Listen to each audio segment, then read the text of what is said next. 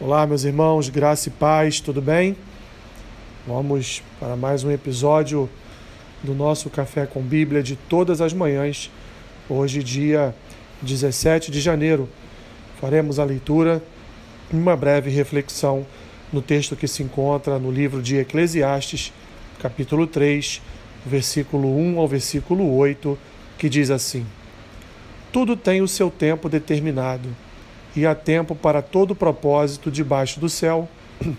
Há tempo de nascer e tempo de morrer, tempo de plantar e tempo de arrancar o que se plantou, tempo de matar e tempo de curar, tempo de derribar e tempo de edificar, tempo de chorar e tempo de rir, tempo de prantear e tempo de saltar de alegria, tempo de espalhar pedras e tempo de ajudar a juntar pedras, tempo de abraçar e tempo de afastar-se de abraçar, tempo de buscar e tempo de perder, tempo de guardar e tempo de deitar fora, tempo de rasgar e tempo de coser, tempo de estar calado e tempo de falar, tempo de amar e tempo de aborrecer, tempo de guerra e tempo de paz.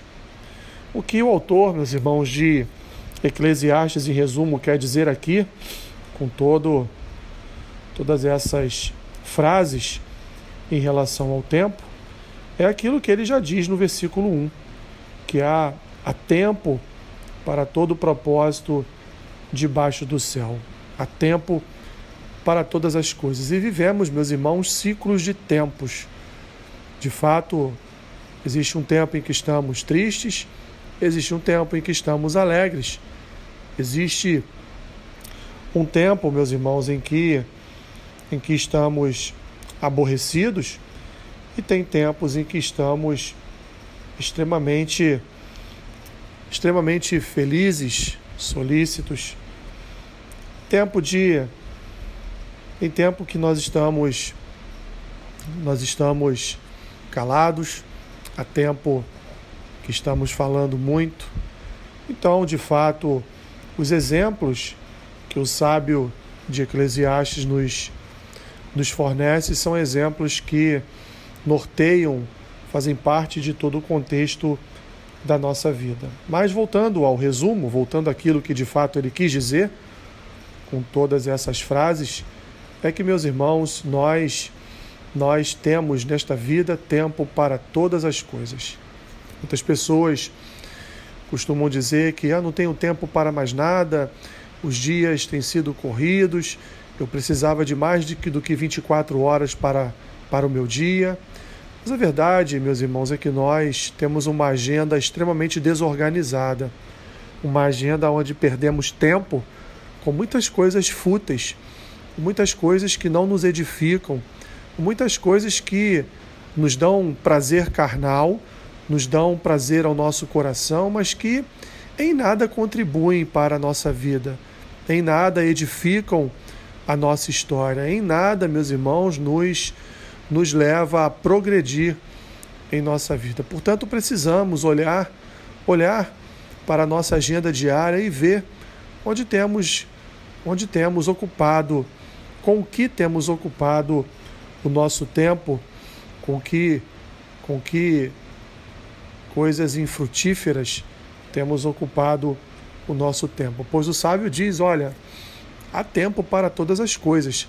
Se há tempo para as situações das nossas vidas, há tempo também para a nossa agenda diária. Basta nos organizarmos.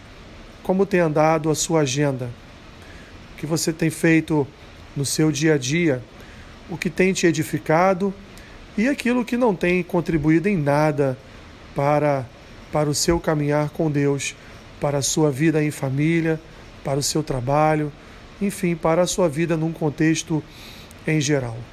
Devemos revisar, meus irmãos, a nossa agenda e ocupar o nosso tempo com aquilo que de fato é importante, com aquilo que de fato nos edifica, edifica outras vidas e colabora para que tenhamos uma vida de conforto, de bem-estar, sem aborrecimentos, sem tristezas, sem mágoas, sem coisas que venham ocupar de forma negativa a nossa, a nossa agenda.